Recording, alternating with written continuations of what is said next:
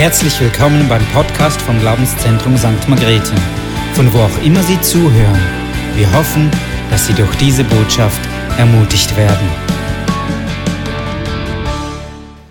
Ganz herzliche Grüße auch von uns an euch. Ich bringe auch Grüße mit von Bern von der Gemeinde in Bern. Es ist für uns ein Vorrecht, dass wir hier sein dürfen, mit euch zusammen diese längere Predigtserie abschließen, dieses ganz große, gewaltige Thema Gott ist.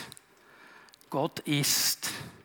Und ich glaube, wir können Jahrhunderte, wenn wir so lange hier wären, investieren, darüber nachzudenken, wer Gott ist und wären immer noch an der Oberfläche.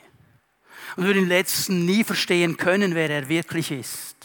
Aber nur schon diese Oberfläche, nur schon das, was Gottes Wort uns zeigt, ist so viel Grund für Begeisterung, baut unseren Glauben auf, gibt unserem Leben Stabilität und hilft uns in allen Stürmen auf dem Weg mit ihm vorwärts zu gehen. Ich glaube, das ist das ganz große Ziel, das Gott mit uns hat dass er uns als seine Kinder, als Männer und Frauen, die ihm dienen wollen, durchtragen kann durch diese Zeit, wo wir auf dieser Erde sind, uns helfen kann, dass wir seine Repräsentanten sind, dass wir ihn bezeugen, dass wir ihn mit unserem Leben, mit unseren Worten groß machen und dass wir am Ende, wie es Paulus so schön sagt, den Siegeskranz ergreifen dürfen und siegreich über die Ziellinie zu ihm nach Hause gehen können. Und darum müssen wir ihn kennen.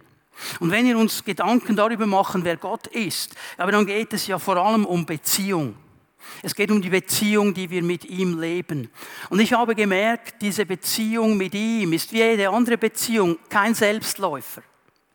Es geht nicht einfach automatisch. Es braucht immer wieder meine Entscheidung, es braucht immer wieder meine Fokussierung auf diese Beziehung und ich muss mir immer wieder Gedanken darüber machen, mit wem bin ich unterwegs.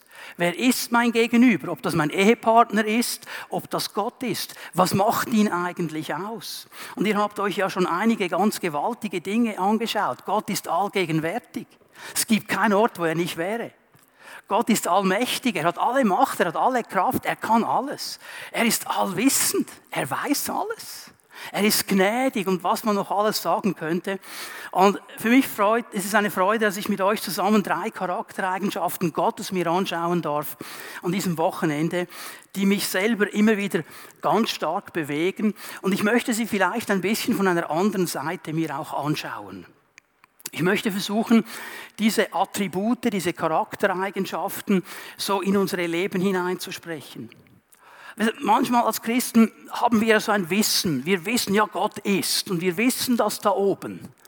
Aber das muss in unser Herz rutschen. Es muss uns dann tragen und dann halten, wenn der Gegenwind kommt. Nee, wenn alles gut läuft, wenn wir toll unterwegs sind, wunderbarer Rosengarten, ein bisschen Rückenwind, angenehme Temperatur, alles ist wunderbar. Ja, dann haben wir nicht so große Kämpfe. Da ist alles klar. Aber wenn der Wind uns entgegensteht, wenn wir auf einer unebenen Straße sind, wenn Dinge vor uns stehen, die wir nicht einordnen können, dann, dann, dann müssen wir wissen, wer unser Gott ist, damit wir da durchziehen können. Und wir wollen uns Gedanken machen in einem ersten Teil heute Nachmittag über die Souveränität Gottes. Gott ist souverän. Souveränität, das ist die höchste Kraft, die man haben kann, ist auch eine Unabhängigkeit. Wer souverän ist, ist von niemandem abhängig. Er ist eben souverän. Und ich möchte mit euch mal äh, ein paar Verse lesen aus 1. Chronika 29. 1. Chronika 29, du kannst dir die Stelle aufschlagen, wenn du eine Bibel bei dir hast. Ähm, um was geht es hier? 1. Chronika 29 ist eigentlich die Abschiedsrede von König David. Es ist die letzte Rede, die er hält, bevor er dann zum Herrn geht. Und ein Teil dieser Rede, da geht es auch darum, dass er das Volk ermutigen will, seinem Sohn Salomo zu helfen, das Haus Gottes zu bauen, den Tempel. David wollte das ja selber, Gott hat ihm das nicht erlaubt. Er hat gesagt, du bereitest alles vor, aber dein Sohn, der wird es dann bauen. Und jetzt ist David hier dran, das Volk zu ermutigen, baut dieses Haus mit Salomo zusammen. Er sagt, was er alles zusammengelegt hat, was er alles vorbereitet hat, damit dieser große Plan Gottes zustande kommt. Und dann in Vers 11 bricht er so aus in einen Lobpreis Gottes und er sagt, dein Herr ist die Größe und die Macht und die Herrlichkeit und der Ruhm und die Hoheit. Es ist der König Israels, der das sagt. Also als würde er sagen, hey, ich bin niemand. Auch wenn die Leute vielleicht das Gefühl haben, boah, David der König und ist auf dem Thron und hat alles und dem geht's ja gut, ein Mann nach dem Herzen Gottes, ein Lobpreiser. Und es ist so, wie wenn er hier sagen würde, ich bin gar nichts. Ich bin gar nichts. Herr, du bist alles. Und alles, was ich bin, das bin ich eh nur wegen dir. Dein Herr ist die Größe und die Macht und die Herrlichkeit und der Ruhm und die Hoheit. Alles im Himmel und auf Erde ist dein. Alles, was wir irgendwie erfassen können, ist dein, es gehört dir her. Du bist der Chef, du bist der König. Dein Herr ist das Reich und du bist der, der erhaben ist und über alles als Haupt. Und Reichtum und Ehre kommen von dir. Und du bist, mir, bist Herrscher über alles. Und in deiner Hand sind Stärke und Macht. Und in deiner Hand liegt es, alles groß und stark zu machen. Du bist alles. Du bist der absolut souveräne König. Du bist der absolut souveräne Herr. Alles, was geschieht, geschieht wegen dir. Alles, was da ist, ist da wegen dir. Alles, was schön ist, ist schön wegen dir. Alles, was wertvoll ist, ist wertvoll wegen dir. Du bist absolut souverän. Du bist die höchste Kraft. Du bist absolut unabhängig. Das heißt, du musst nirgendwo hingehen, um dir Kraft zu holen. Freude, Frieden ist alles in dir. Du bist in der absoluten Kontrolle über alles. Über das, was wir sehen, über das, was wir nicht sehen. Er ist in der Kontrolle. Und ich glaube, es ist gut, wenn wir uns das noch einmal vor Augen führen. Gott ist in der Kontrolle. Er ist in der Kontrolle über die ganze Schöpfung. Er hat sie nicht nur geschaffen, er erhält sie auch. Das vergessen wir manchmal. Ja, er hat alles erschaffen, aber es ist nicht so, dass es wie ein automatisches Uhrwerk wäre. Gott hat es gebaut und dann erhält es sich selber. Er erhält es. Ist uns bewusst, dass wir heute Morgen aufgestanden sind, weil er es will?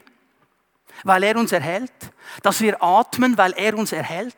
Er ist immer noch aktiv. Ich denke an diese gewaltige Aussage im Hebräerbrief in den ersten Versen. Und Jesus Christus hält die ganze Schöpfung durch sein Wort. Stell dir mal vor, er würde das Wort zurückziehen. Es würde alles zusammenfallen. Gott ist in der Kontrolle.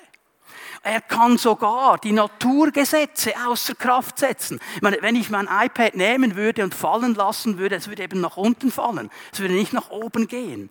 Aber Gott kann sogar die Naturgesetze aushebeln. Wir nennen das Wunder. Und er tut Wunder. Auch heute noch. Wo Dinge, die natürlich gar nicht möglich sind, einfach geschehen. Weil er Gott ist. Weil er souverän ist. Er ist aber auch der, der die ganze Geschichte kontrolliert. Also manchmal vergessen wir das und wir denken, oh, wo kommen wir noch hin mit all diesen Entwicklungen, die uns vielleicht als Christen Bauchweh machen, auch in unserem Land. wir vergessen, dass er die ganze Geschichte kontrolliert und die ganze Geschichte, auch wenn wir das manchmal nicht mehr sehen, bewegt sich auf einen Höhepunkt zu. Und dieser Höhepunkt ist nicht, dass irgendein Antichrist kommt. Dieser Höhepunkt ist, dass mein König zurückkommt. Das ist der Höhepunkt. Wir gehen auf seine Wiederkunft zu. Alles andere ist Beigemüse. Aber das Wichtigste ist, er kommt zurück und er kontrolliert das. Barbara und ich, wir hatten das Vorrecht, äh, im Herbst 2019, also plus minus ein halbes Jahr vor dem ersten Lockdown, vor dem ersten Corona-Lockdown, auf Patmos zu sein. Patmos ist diese Insel, wo Johannes die Offenbarung bekommen hat, wo er die Offenbarung gesehen hat. Und da gibt es eine, eine Höhle, wo man sagt, in dieser Höhle drin hat er diese Vision empfangen. Da ist ihm der Herr begegnet. Jetzt, äh, ich sage immer, wo es genau geschehen ist, ist nicht so wichtig. Dass es geschehen ist, ist wichtig. Ob es jetzt genau diese Höhle war, lasse ich jetzt mal außen vor. Die Leute haben uns im Vorfeld gesagt, oh, wenn ihr in diese Höhle geht, das ist ein Kraftort. Und da geschieht etwas. Und habe ich gedacht, jetzt bin ich mal gespannt. Und ich bin da hinein und habe gesagt, Herr, hier bin ich. Wie Johannes. Hast du etwas für mich? Hast du eine Vision? Hast du eine, was hast du für mich? Ich war ganz gespannt. Der Herr hat gesprochen. Und er hat mir gesagt, ich bin der Pankrator. Das ist ein griechisches Wort, das heißt, der, der alle Macht hat. Er hat alles in seiner Hand. Und ich habe im ersten Moment gedacht, okay, ähm, ich hätte mir jetzt ein bisschen etwas Extravaganteres vorgestellt. In dieser Höhle. Ich meine, das könnte ich auch lesen. Das steht in der Offenbarung. Er ist der Pankrator. Aber er hat mir gesagt, ich habe alles in der Hand. Ich habe alles in der Hand. Und ich habe mir dann so ein paar Gedanken gemacht und gesagt, ja Herr, es gab so das eine oder andere im Dienst, in der Familie, wo wir herausgefordert waren. Da habe ich gedacht, das ist toll, Herr. Und dann kam Corona. Und in der ersten Krise drin erinnert mich der Herr an diesen Moment. Habe ich dir nicht gesagt, dass ich alles in der Hand habe? Und weißt du, was mir bewusst geworden ist? Was hätte es mir damals gebracht, wenn der Herr mir in dieser Höhle gesagt hätte, es wird eine Pandemie kommen? Und das wird ganz schlimm sein. Und ihr werdet keine Gottesdienste feiern können. Und ihr müsst Livestream rauffahren. Und ihr müsst und ihr sollt und ihr... Ich hätte das gar nicht einordnen können. Und wahrscheinlich hätten alle das Gefühl gehabt, jetzt hat er völlig durchgedreht. Aber diese Wahrheit, die er mir gesagt hat, hat durchgetragen, auch in dieser Zeit. Er hat auch jetzt, in diesem Moment, alles in seiner Hand. Er kontrolliert es. Und er hat die Kontrolle über unsere Leben. Wann und wo wir geboren sind, das hat er in seiner Souveränität entschieden. Und wir tun gut daran, aufzuhören, daran herumzumörkeln oh, hätte ich doch und wäre ich doch. Es ist seine souveräne Entscheidung, er macht keine Fehler. Er weiß, wie lange wir leben werden. Er weiß genau, wie lange ich auf dieser Erde sein werde, bis ich zu ihm komme. Und es ist gar nicht wichtig, dass ich weiß, wie lange das ist. Es ist wichtig, dass ich diese Zeit nutze bis zum letzten Atemzug. Er weiß es. All die Talente, all die Gaben, die jeder von uns hat, die hat er festgelegt in seiner Souveränität. Und manchmal schauen wir die anderen an und wir denken, ah, oh, ich habe Björn, wie der da vorne sitzt, da am Keyboard und Lobpreis macht. Ihr seid alle froh, dass ich nicht hier vorne singe. Kann ich euch garantieren. Das ist nicht meine Gabe und mein Talent. Aber es ist auch nicht mein Job. Ich habe von Gott Gaben und Talente bekommen, die muss ich umsetzen. In seiner Souveränität hat er es festgelegt. Und jetzt muss sich ja eine Frage aufdrängen. Gerade für uns Westeuropäer. Ja, wenn der alles kontrolliert. Wenn der so souverän alles in der Hand hat, ja, wie ist denn das mit uns? Haben wir denn überhaupt noch eine freie Entscheidung? Haben wir noch eine freie Wahl? Sind wir da irgendwie einfach mitgenommen im Zirkus oder was ist los? Also, wenn, wenn, wenn, gibt es Freiheit, wenn er kontrolliert? Das ist eine wichtige Frage. Und ich möchte sie versuchen zu beantworten. Ich möchte es mal so sagen. Ja, wir haben Freiheit, aber sie ist limitiert. Wir haben eine Freiheit, aber sie ist limitiert. Ich habe die Freiheit, Entscheidungen zu treffen. Ich kann Entscheidungen treffen, aber ich habe nie eine totale Freiheit, einfach zu machen, was ich will. Für zwei Illustrationen. Du kannst mit Gott Schach spielen. Du hast die Freiheit, so viel Züge zu machen, wie du willst. Am Schluss gewinnt er. Verstehen wir das? Stell dir vor, du bist auf einem Kreuzfahrtschiff. Also denk bitte nur kurz daran, weil sonst seid ihr nachher alle auf dem Kreuzfahrtschiffen. Du bist auf einem Kreuzfahrtschiff Richtung Bahamas. Okay, Miami eingeschifft, Richtung Bahamas. Wunderbar. Und jetzt kannst du auf diesem Kreuzfahrtschiff, kannst du dich völlig frei bewegen. Also du kannst aufs Oberdeck, du kannst aufs Mitteldeck, du kannst aufs Unterdeck. Du kannst gut essen, du kannst spielen, du kannst fitten, du kannst ins Kino gehen, du kannst allerhand Dinge machen.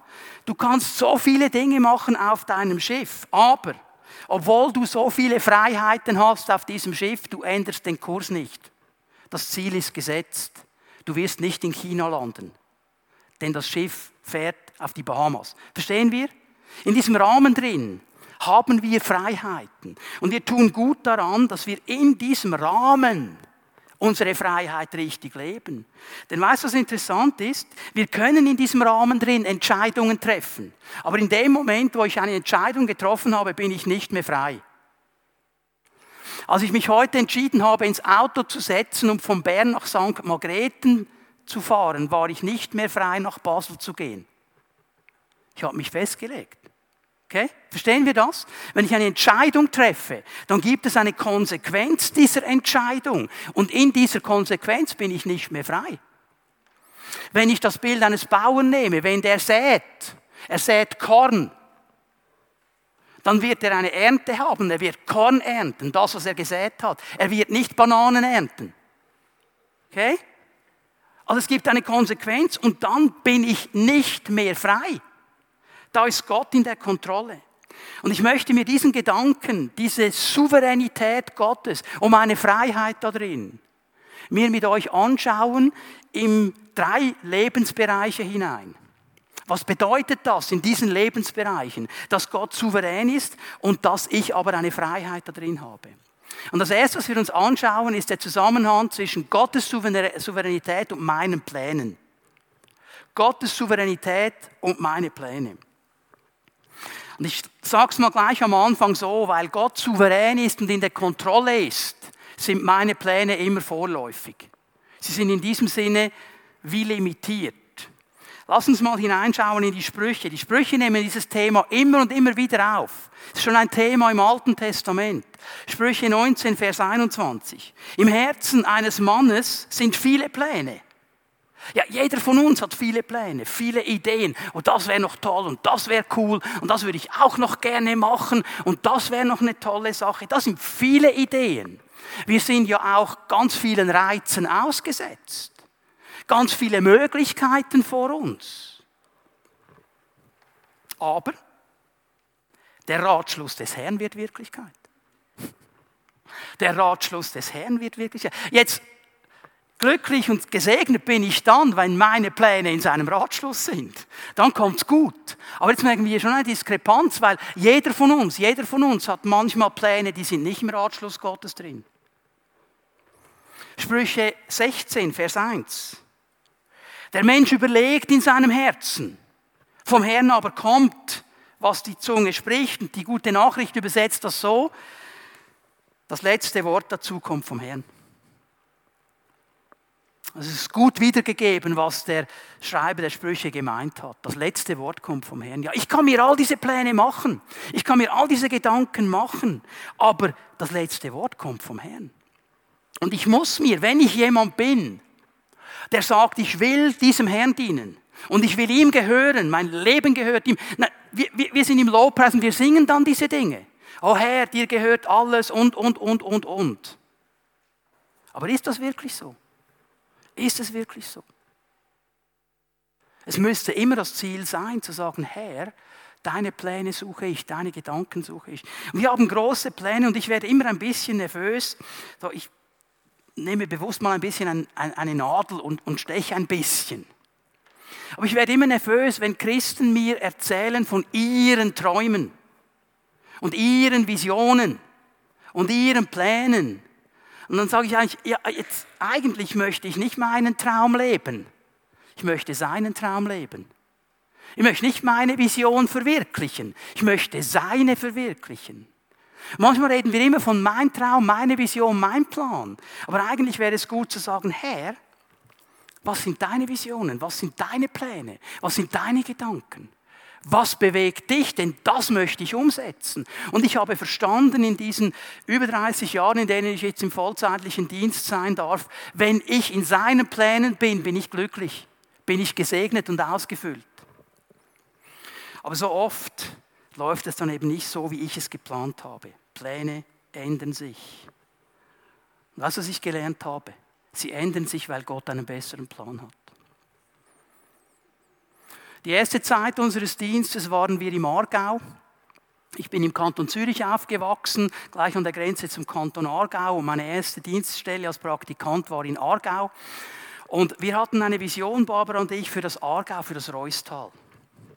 Wir haben versucht, eine Gemeinde aufzubauen, eine Pioniergemeinde aufzubauen. Wir haben begonnen mit Lobpreisabenden in diesem Gebiet. Und dann eine große Vision.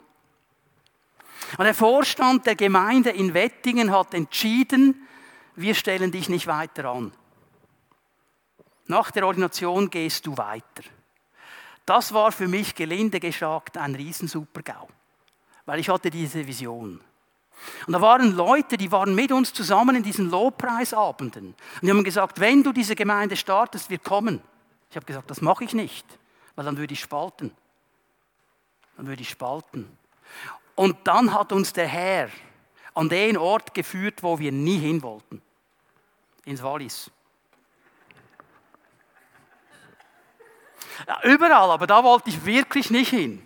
Und der Herr hat mich so dermaßen geschüttelt und gerüttelt, dass ich nicht mehr ausweichen konnte. Und ich ging dahin. Und wisst ihr was? Nach ein paar Monaten musste ich sagen, das ist das Beste, was uns passieren konnte. Und wenn ich jetzt zurückschaue, das waren mit die sieben besten Jahre unseres Lebens. Ich hätte das nie gesucht. Mein Plan war ein anderer. Gott hatte einen besseren. Im Moment schwierig. Im Moment verletzend und herausfordernd. Aber am Ende genial. Leute, wenn wir über unsere Leben nachdenken, Veränderung, Pläne verändern sich. Äh, bitte jetzt Hände unten halten, okay? Ja, noch eine Frage. Wer von euch ist mit dieser Person verheiratet, die er als erstes heiraten wollte?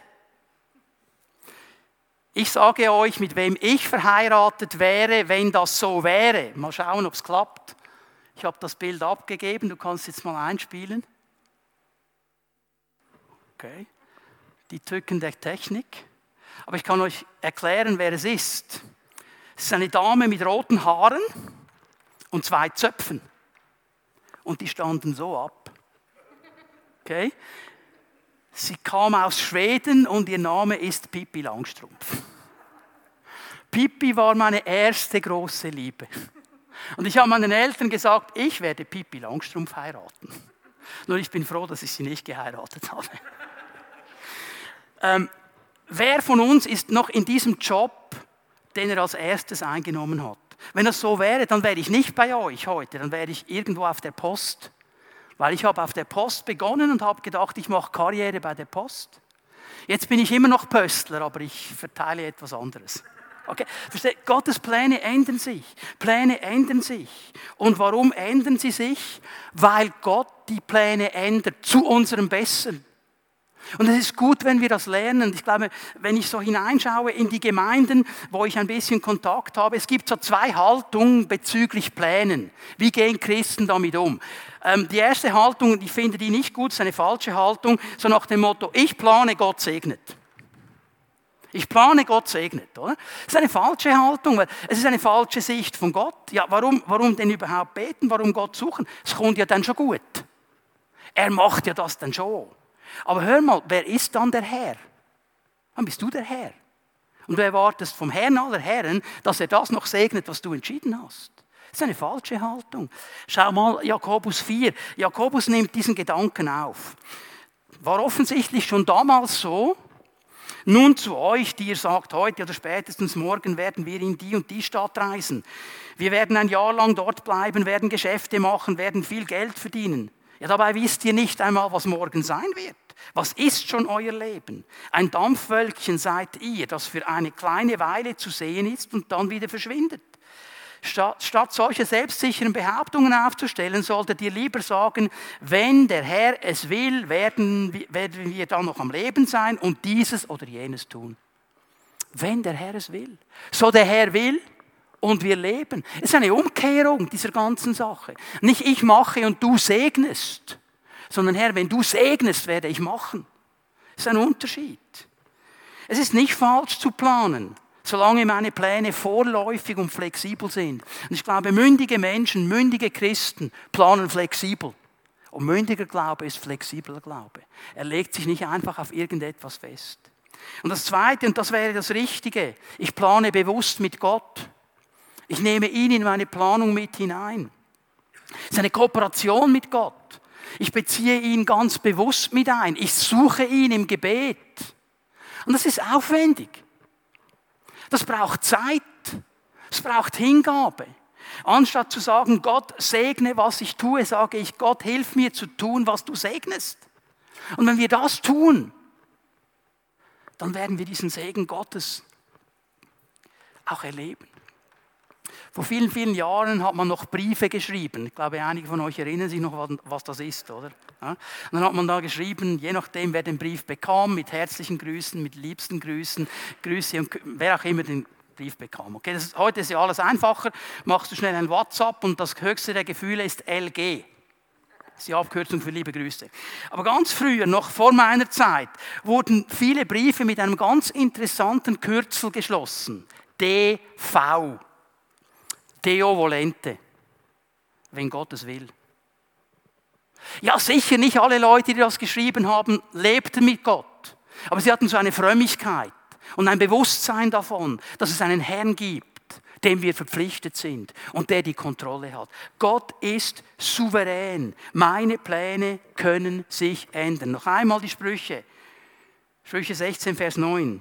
Das Herz des Menschen plant seinen Weg, aber der Herr lenkt seine Schritte. Und das wäre das Beste, was uns passieren kann. Dass wir mit ihm zusammen planen, mit ihm zusammen überlegen, das Wort anwenden und dann sagen, Herr, wenn du jetzt die Schritte noch lenkst, dann kommt es genial. Herr, was du willst, dass ich tue, das will ich tun. Schenk mir die Weisheit dazu. Und das macht mein Leben so viel entspannter. Gott ist souverän in Kontrolle. Und das muss eine Auswirkung haben auf meine Pläne, dass ich zu diesem Herrn gehen kann. Und jetzt kannst du alles andere, was du schon gehört hast in diesen Predigten, anwenden.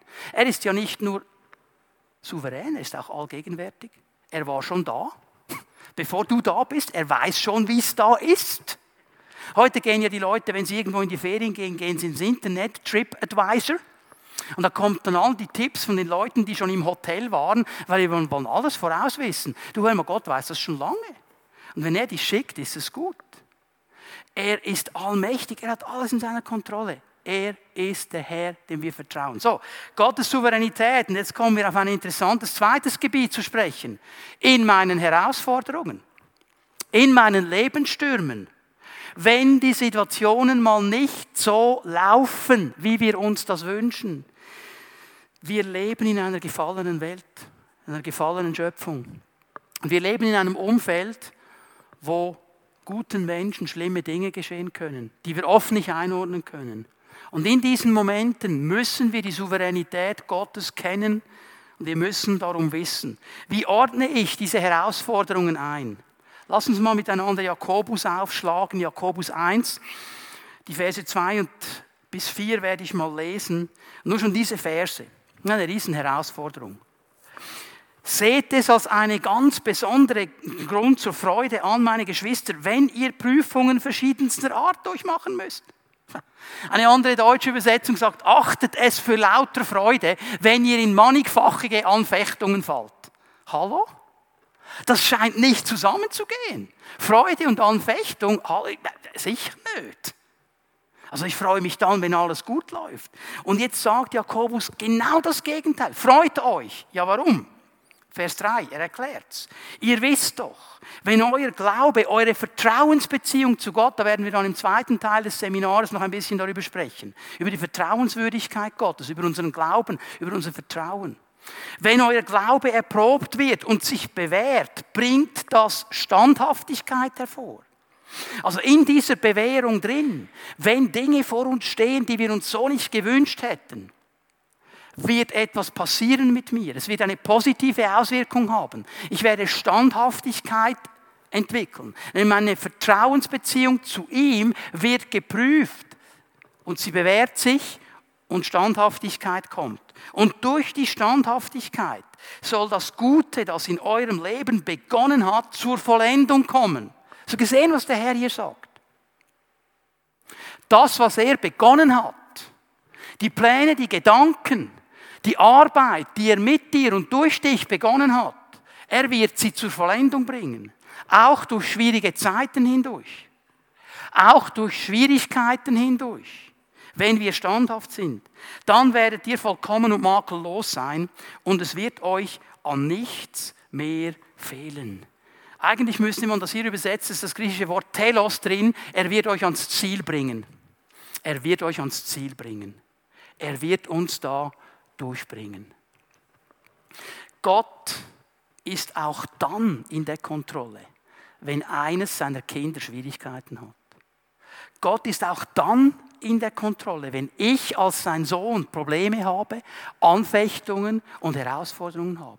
Das darf ich nie aus den Augen verlieren. Das darf ich nie vergessen. Und Jakobus ruft auf, gerade in solchen Situationen Freude zu haben. Ja, wieso kann ich mich freuen in dieser Situation? Weil Gott die Kontrolle hat. Weil ich weiß, ich werde nicht untergehen. Weil ich weiß, er wird mit mir sein, weil ich weiß, er wird mich da durchbringen und ich werde ans Ziel kommen. Er lässt mich nicht einfach los. Er ist souverän in der Kontrolle. Nicht alles, was geschieht, ist der Wille Gottes. Das wäre falsch. Es geschehen in einer gefallenen Schöpfung Dinge, die sind nicht von Gott geschickt. Aber alles geht an ihm vorbei. Es gibt einen Vaterfilter. Und ich möchte mit euch zusammen jetzt dann gleich eine ganz interessante Person anschauen, die diesen Vaterfilter ganz massiv erlebt hat. Und wenn wir ihn anschauen, dann denken wir, boah, wie soll das abgehen? Aber ich möchte euch ein Geheimnis zeigen im Leben dieses Mannes. Der hat nämlich die Souveränität Gottes verstanden. Aber bevor wir dahin kommen, Jakobus weist darauf hin, dass Gott Probleme, Widerstände und Herausforderungen in meinem Leben zulässt. Er lässt sie zu, weil er einen Plan und einen Gedanken hat. Wir denken sofort, oh, ich habe irgendwo gesündigt, habe irgendwas falsch gemacht. Nein, das muss nicht sein. Gott hat einen Plan, er ist in der Kontrolle. Wir verstehen den nicht, wir können den nicht einordnen. Und darum kommt ja dieses Wort Standhaftigkeit da zu stehen, zu bleiben und zu sagen, Herr, ich weiß, du bringst mich da durch. Ich weiß nicht, wie das geht. Ich weiß nicht, was genau noch kommen muss. Aber ich weiß, du bringst mich da durch. Du bist mein Herr und du bist souverän. Er tut dies eben, weil er souverän ist und weil er die Kontrolle hat. Und Leute, weil er mehr weiß als wir. Weil er weiß, was am Ende kommt. Noch einmal, ich wäre nie ins Wallis gegangen, nie. Nachher war ich so dankbar, dass er mich da hingestoßen hat. Ich sage das bewusst mal so, weil es war ein Dahinstoßen. Ich wäre nie alleine gegangen. Das war gut, weil er hat das schon gesehen. Ich wusste nicht, aus meiner begrenzten Sicht, was für mich das Beste und das Gute wäre und für meine Familie. Er hat es gewusst und er hat uns dahin geführt. Er ist ein Experte darin, Probleme zu nehmen und sie in Siege zu verwandeln. Apostelgeschichte 16, du kannst diese ganze Sache lesen, wie Paulus da schlussendlich ge, geführt vom Herrn äh, in Philippi gelandet ist, in Griechenland gelandet ist, wie er das Evangelium gepredigt hat, wie die Lydia sich bekehrt und am Schluss landet er im Knast. Weil er eine Frau von einem Dämonen befreit hat. Er wird geschlagen und er landet im Stock. Jetzt kannst du sagen, Krise, Krise, Krise. Weißt du, was mir an dieser Geschichte so gefällt? Um Mitternacht aber. Es zeigt mir jetzt etwas. Auch ein Paulus und ein Silas, der bei ihm war, die haben nicht von Anfang an sofort alles im Griff gehabt. Um Mitternacht aber. Es ging eine gewisse Zeit. Und plötzlich merken sie, und ich stelle mir das immer so vor, wie die da in diesem Loch drin waren, in der Dunkelheit und im Stock drin und alles war mies und miserabel und wie sie da miteinander vielleicht geredet haben. Und Silas er war ja der Mitarbeiter von, von Paulus. Paulus hat ihn gementort und Silas hat gesagt, ja, aber Paulus, mein Mentor, das verstehe ich nicht. Warum ist das so? Wir haben doch nur Gutes getan. Und Paulus als Mentor, er hat vielleicht gesagt, ja, Silas, ich kann dir jetzt die Antwort auch nicht bis ins letzte Detail geben. Aber weißt du was? Der Herr hat's im Griff.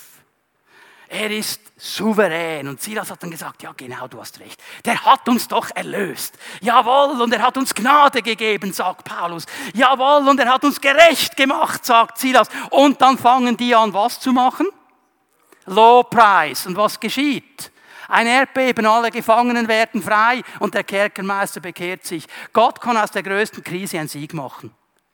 Es gibt Situation um Situation. Aber es braucht diesen Moment um Mitternacht aber. Hör mal, eigentlich ist es egal, ob es bis Mitternacht dauert, aber du musst irgendwann da ankommen, wo du sagst, und jetzt preise ich den Herrn, und jetzt lobe ich ihn, und jetzt nehme ich seine Souveränität und ich sage, Herr, du bist mein König.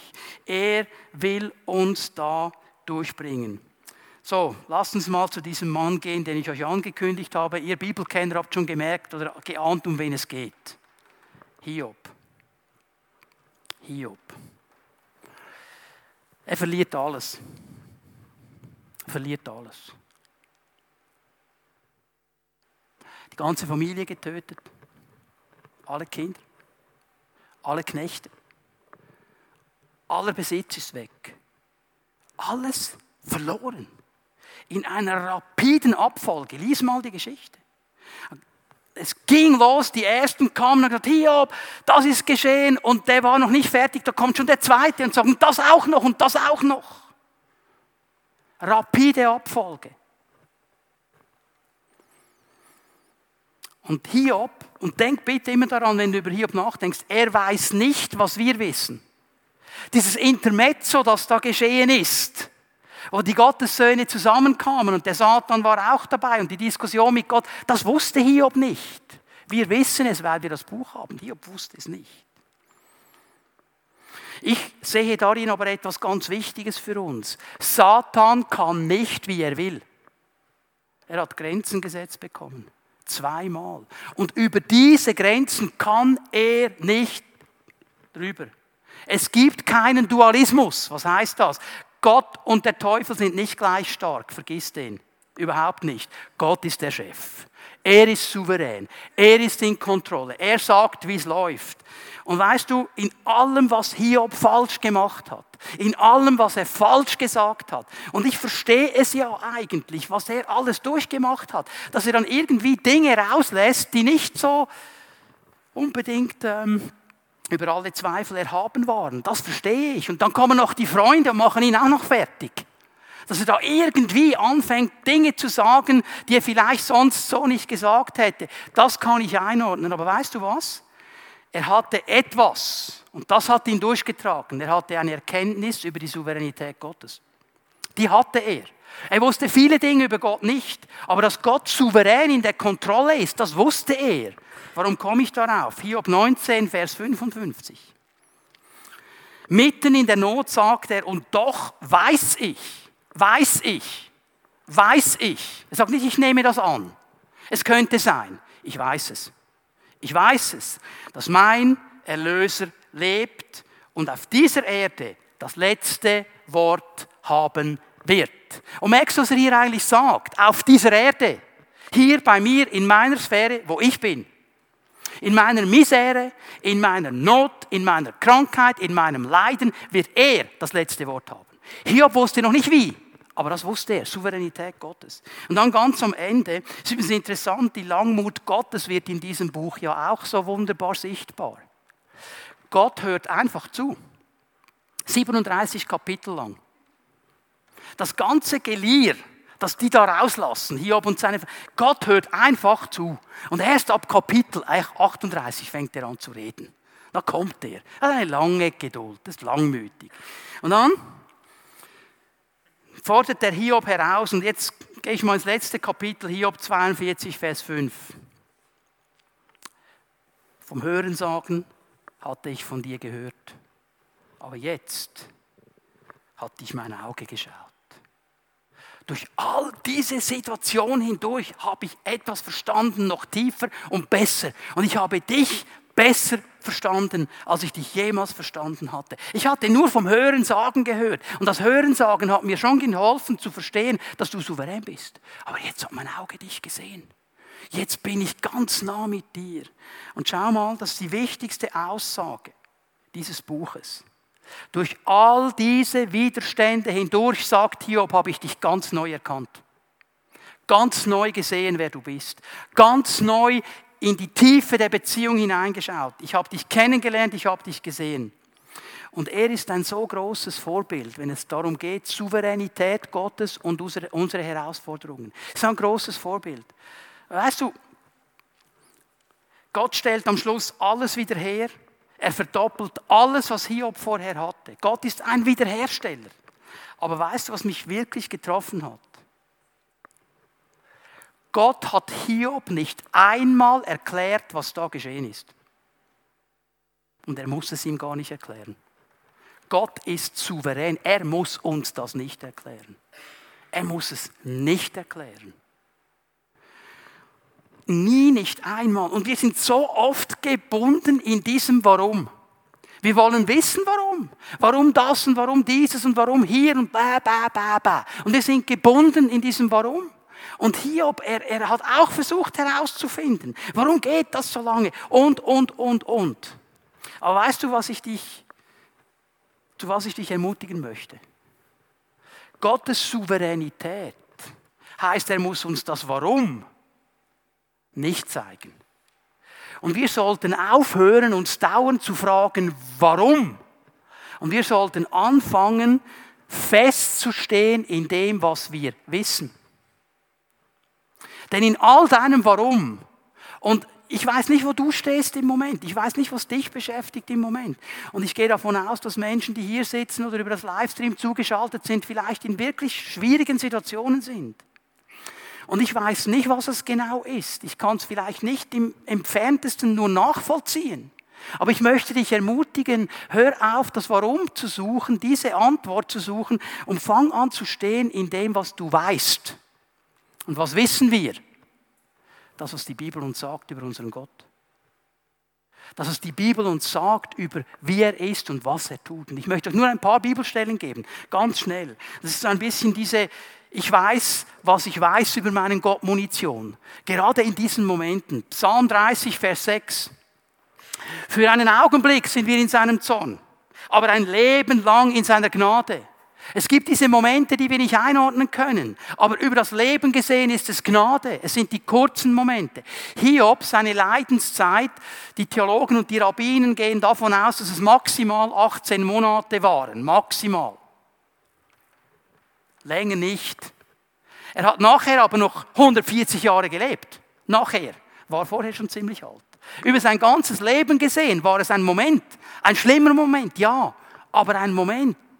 Schau mal, am Abend kehrt Weinen ein, aber zum Morgenjubel. Gott hat die Sache in der Hand und er kann dein dein Weinen in Jubel verändern, wenn du bei ihm festbleibst. Jesaja 59, Vers 19, der zweite Teil dieses Verses. Wenn der Bedränger kommt wie ein Wasserstrom, wird der Hauch des Herrn ihn in die Flucht schlagen. Der Ruach Gottes, der Heilige Geist, der in uns wohnt, hör mal, der wohnt auch in mir, wenn ich ein Problem habe. Nur vor lauter Warum denke ich gar nicht mehr an ihn, dass er nämlich hier ist und ich ihm sagen darf, Geist Gottes, hilf mir zu stehen in dieser Situation. Ich will festhalten an dem, was ich weiß. Ich will mich nicht runterdrücken lassen von dem, was ich nicht weiß. Jesaja 54, Vers 17. Das sind so Bibelstellen, die sollten wir auswendig kennen. Die sollten in unserem Arsenal drin sein. Keiner Waffe, die gegen dich geschmiedet wird, soll es gelingen und alle Zungen, die sich gegen dich vor Gericht erheben, sollst du schuldig sprechen.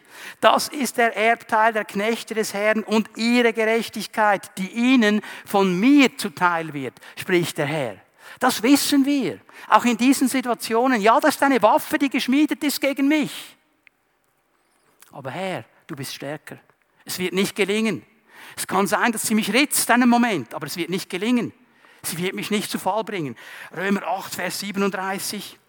Aus all dem, aus all den Herausforderungen, aus all diesen Dingen werden wir hervorgehen als strahlende Sieger.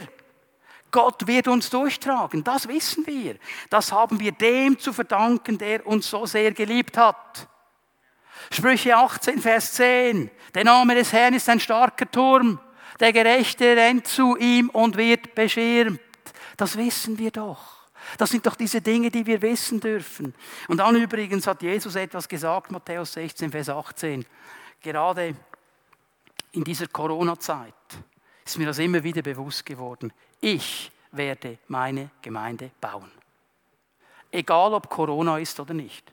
Egal was läuft, ich werde meine Gemeinde bauen. Übrigens hat er gesagt, ich werde meine Gemeinde bauen, nicht deine. Er baut nicht das, was ich will oder was Paddy will als Gemeindeleiter hier. Er baut, was er will. Und wir als Gemeindeleiter, Paddy, das ist ja unsere Aufgabe, zu hören, was er will. Zu hören, was er will. Und dann wird er Gemeinde bauen. Das ist eine Verheißung. Jetzt können wir lange darüber diskutieren und ich möchte dir einfach sagen, anstatt dich fertig machen zu lassen von den Dingen, die du nicht weißt, bau dich auf mit den Dingen, die du weißt. Der Herr ist mein Hirte. Mir wird nichts mangeln. Er weidet mich auf grünen Auen. Er bringt mich zu stillen Wassern. Ich komme zur Ruhe. Und auch wenn ich schon wandern muss durch das Tal der finsteren Todesschatten. Hast du gesehen, was er gesagt hat? Er hat nicht gesagt, campieren da. Durchwandern. Durchwandern. Und in dieser Durchwanderung, ja, diese Zeiten gibt es. Mein Stecken und mein Stab werden dich trösten. Keine Angst. Ich tröste dich und ich werde einen Tisch im Angesicht deiner Feinde aufbauen. Ich stelle mir das immer vor.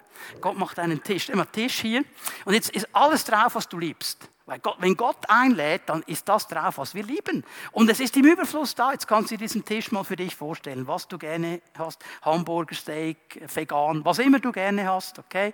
Keine Wertungen hier. Das ist ein Tisch. Und Gott hat den zubereitet. Und dann kommt Gott und er sagt, ich salbe dein Haupt mit Öl. Hier ist übrigens nicht eine Salbung zum Dienst gemeint. Hier ist die Gastgeberpflicht gemeint. Damals im Orient, in Israel, da wurde der Gast mit Öl gesalbt, da wurde gereinigt, erfrischt. Ich erfrische dich. Und ich stelle mir immer vor, wie all diese Bedränger, die sind da, dürfen vielleicht bis auf einen halben Meter rankommen, aber nicht näher. Und die können nicht durch. Und ich kann in einer Ruhe und in einem Frieden das genießen, was Gott zubereitet hat. Und die schauen zu und ärgern sich grün und blau und rot und was es sonst noch für Farben gibt. Sie können nichts machen dagegen. Das weiß ich. Das weiß ich. Ich möchte dich ermutigen. Bau dich auf mit den Dingen, die du weißt. So, ganz kurz einen letzten Punkt und dann machen wir eine Pause. Gottes Souveränität hat auch einen Zusammenhang dann noch mit meinen Gebeten. Du kannst sagen, okay, wenn er so souverän ist, wieso muss ich überhaupt noch beten? Er hat ja eh alles in der Kontrolle. Nun denkt daran, Gebet ist Kommunikation mit Gott. Beziehungspflege. Ich rede mit Gott, ich rede mit ihm. Es ist nicht eine fromme Pflichterfüllung, es ist nicht ein Ritual. Gebet ist Reden mit Gott. Und wenn ich mit meiner Frau spreche, dann lerne ich etwas über ihr Herz, was sie bewegt, was sie beschäftigt. Und sie lernt etwas über mich. Mein Gott kennt mein Herz ja eh, er ist allwissend, da wird das Bild dann schwierig. Aber ich fange an, sein Herz zu verstehen. Und wenn ich meine Pläne unter seine Pläne einordnen will, und wenn ich in schwierigen Situationen stehen will, in dem, was ich weiß, muss ich mit ihm reden. Ich muss immer wieder mit ihm zusammen sein. Mein Vater ist der souveräne Herr, der alles kontrolliert. Und ich rede mit ihm. Und ich höre hin. Und weißt du, ich habe so viel erlebt mit Gott. Eines habe ich nie erlebt dass ich zu ihm gekommen wäre mit einer Sache und er hat mir gesagt, tja, hm, ich würde dir gerne helfen, aber das Anliegen, das du jetzt bringst, das überfordert mich jetzt ein bisschen. Also da habe ich jetzt zu wenig Kraft. Ich weiß nicht, wie ich das machen soll. Muss ich mir also schon noch überlegen. Oder er hätte mir zum Beispiel gesagt, das steht nicht in meinem Arbeitsbeschrieb. Hat er nie gesagt. Gott sagt nie zu schwer. Er ist souverän in der Kontrolle. Und ich muss von ihm hören. Äh, Epheser 3, Vers 20, eine gewaltige Aussage. Ihm, der mit seiner unerschöpflichen Kraft in uns am Werk ist und unendlich viel mehr zu tun vermag, als wir erbitten oder begreifen können. Das größte Anliegen, das größte Problem. Gott sagt, kein Problem, das kann ich leicht überbieten. Bei mir, in mir gibt es so unendlich viel mehr. Dieser souveräne Gott lädt uns ein, mit ihm Beziehung zu haben im Gebet, mit ihm zu reden. Und ich glaube, wir tun gut daran zu lernen, dass Gebet nicht einfach nur das Vortragen von Anliegen ist, sondern die Kommunikation mit Gott, das Reden mit Gott, das mit ihm sprechen. Er ermutigt uns, immer wieder zu ihm zu kommen. Und es ist so ermutigend zu wissen, er hat die Kontrolle über alle Dinge über meine Familie, über meine Kinder, über meine Gesundheit, über meine Finanzen, über meinen Dienst, über die Arbeit. Er hat die Kontrolle. Und ich darf zu ihm gehen, weil ich verstanden habe, sie müssen nicht in meiner Kontrolle sein. Sie sind in seiner Kontrolle. Sie gehören ihm. Souveränität Gottes, Kontrolle Gottes, heißt aber eben nicht, dass dann alle meine Gebete beantwortet werden. Manchmal denke ich, wir Christen haben das Gefühl, Gott ist ein Flaschengeist. Also ein bisschen reiben, dann kommt er raus wie der Genie aus der Flasche und sagt, ja, was möchtest du gern? Drei Wünsche hast du frei. Ist er nicht. Gott ist nicht ein Flaschengeist. Stell dir mal vor, wie unsere Welt aussehen würde, wenn Gott einfach alle Gebete erfüllen würde. Stell dir mal vor, was dann geschehen würde. Boah. Ich weiß nicht, ob ich da leben möchte. Das Gebet würde zu einer Waffe werden oder was auch immer, aber das ist nicht das. Es gibt konkurrierende Gebete. Der eine Christ betet für Regen, der andere für Sonnenschein. Es gibt so eine Geschichte von einem Missionar, der da im Dschungel unterwegs war, vor langer Zeit nicht noch so richtig der Missionar, wie wir uns vorstellen, Tropenhut, Bibel in der Hand, Machete, schlägt sich seinen Weg durch den Dschungel, plötzlich steht ein Löwe vor ihm. Und der Missionar sagt, oh Herr, oh Herr, bitte, bitte, bitte, mach, dass es ein christlicher Löwe ist. Und plötzlich hört das Schreien auf. Und der Missionar schaut hin, er sieht den Löwen, der Löwe hat die Tatzen übereinander gelegt und sagt, segne Vater diese Speise. Das ist gefährlich, wie wir beten, oder? So, wir, wir sind nicht allwissend. Darum beten wir einseitig. Wir wissen nicht alles. Wir beten mit limitierter Sicht. Aber wenn ich lerne, Gott in die Kontrolle zu nehmen, dann lerne ich zu beten und zu hören.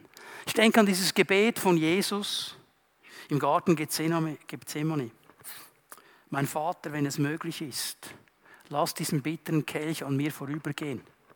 Aber nicht wie ich will, sondern wie du willst. Paulus, 2. Korinther 12,